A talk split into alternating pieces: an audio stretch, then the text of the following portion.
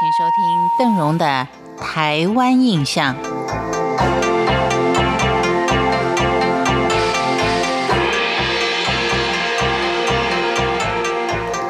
在今天的台湾印象当中，我们一块儿看的是宜兰的第二大城镇罗东。这座因为太平洋山林业发展而出来的木材之都，拥有的是大片的快木林。从西元一九一四年被日本人发现之后，就开始大量的采伐。在当时称作是罗东接长的陈纯金。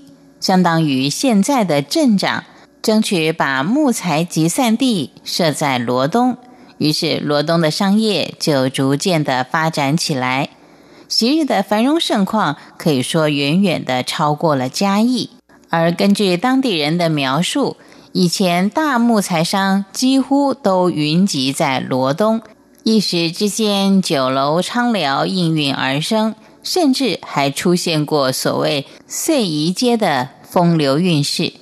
谈到了太平山的往事，地方的耆老就非常感慨地说：“由于快木人工栽培的存活率非常的低，因此在日据时期，快木采伐以五十年为一个周期，每一个区只能伐五十分之一，以及在砍树的时候必须要离地面六尺。”目的就是希望这棵树能够保护它重新的发芽生长。这块林地虽然精心的保护过，但是比较遗憾的就是这个快木森林原乡从台湾光复之后，在历经了几十年漫无止境的砍伐，使得整个山区已经很难再找到快木园林的踪迹了。如今的太平林场已经结束了一切的砍伐动作，规划为一万多公顷的一个游乐区，成为著名的旅游胜地。罗东浓浓的木材香也淡了。目前镇上虽然还有一些木材厂在经营着，但是大部分的厂商都已经歇业，有些木材厂也遭到了拆除，改建成大楼。尽管木材业是已经萧条，但是却为罗东的工商业扎下了厚实的根基。至今，它仍然是宜兰县最活跃、最热闹的城镇。全县地价最高的地段就在罗东的中正路上。说到宜兰，有一个特别的风俗，叫闪东。闪东可以说是宜兰特有的婚俗，指的是。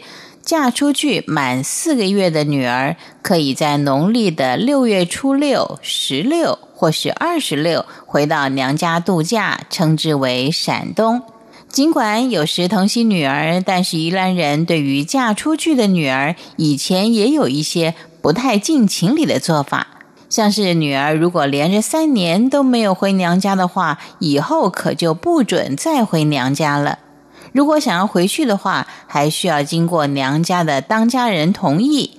即使是获准了，也要等到娘家办喜事，像是长辈过大寿了，或是娶媳妇儿的时候，才能够回家，而且还只能从后门回家呢。说到这样的习俗，大概现在很少人遵守了。三年没有回娘家，在外工作辛苦啊，在现在的工商社会是一个相当普遍的现象。如果说三年没有回家，就永远不能回家，真的是有点不太近情理。但是相信陕东这个婚俗还是会存在着。在宜兰，除了有特殊的婚俗礼仪之外，在宜兰还有相当多的古庙。各自奉祀的是自己家乡请来的神奇，有哪些神奇呢？我们就留待在下次的台湾印象当中再为您做介绍。感谢您今天的收听，我是邓荣，我们下回见。